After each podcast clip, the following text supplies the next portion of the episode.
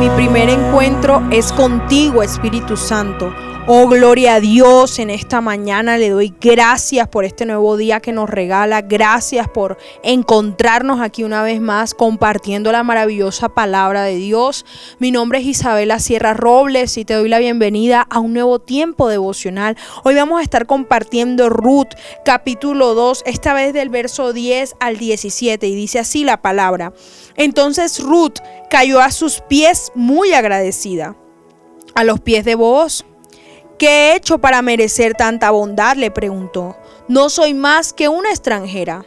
Sí, lo sé, respondió Booz, pero también sé todo lo que has hecho por tu suegra desde la muerte de tu esposo. He oído que dejaste a tu padre y a tu madre y a tu tierra natal para vivir aquí entre gente totalmente desconocida que el Señor, Dios de Israel, bajo cuyas alas viniste a refugiarte, te recompense abundantemente por lo que hiciste. Entonces, espero continuar siendo de su agrado, Señor, respondió ella. Usted me consoló al hablarme con tanta bondad, aunque ni siquiera soy de sus trabajadoras.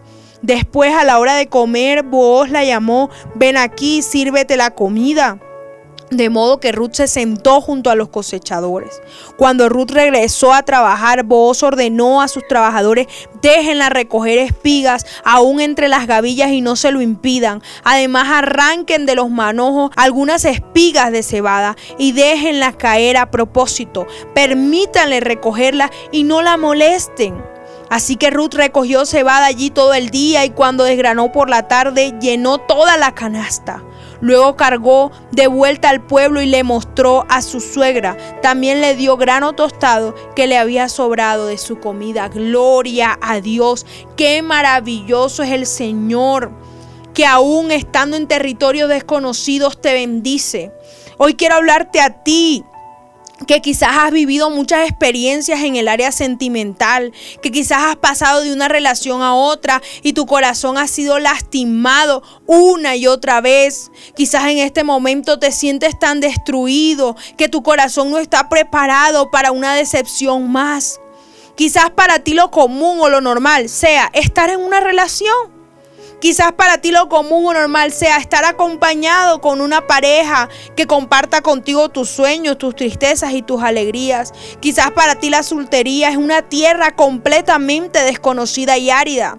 Y te voy a decir, la soltería fue el territorio que pisó Ruth esa tierra extranjera, esa tierra desconocida. Sin embargo, aunque nadie la conocía, ella caminó. Aunque no era su tierra natal, ella creyó. Ella decidió caminar en fe. Ella decidió ir al campo a trabajar, a labrar la tierra con esa paz, con esa tranquilidad de que obtendría buenos resultados. ¿Y sabes qué pasó cuando Ruth empezó a trabajar? Dios puso gracia, Dios puso favor y Ruth pudo y Ruth pudo recoger grano de sobra.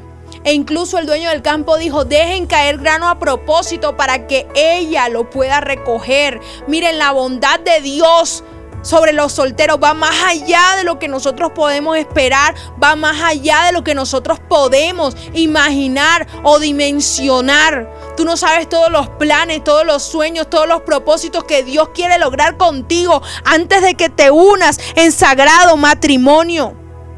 ¿Y sabes qué es lo más importante de esta palabra?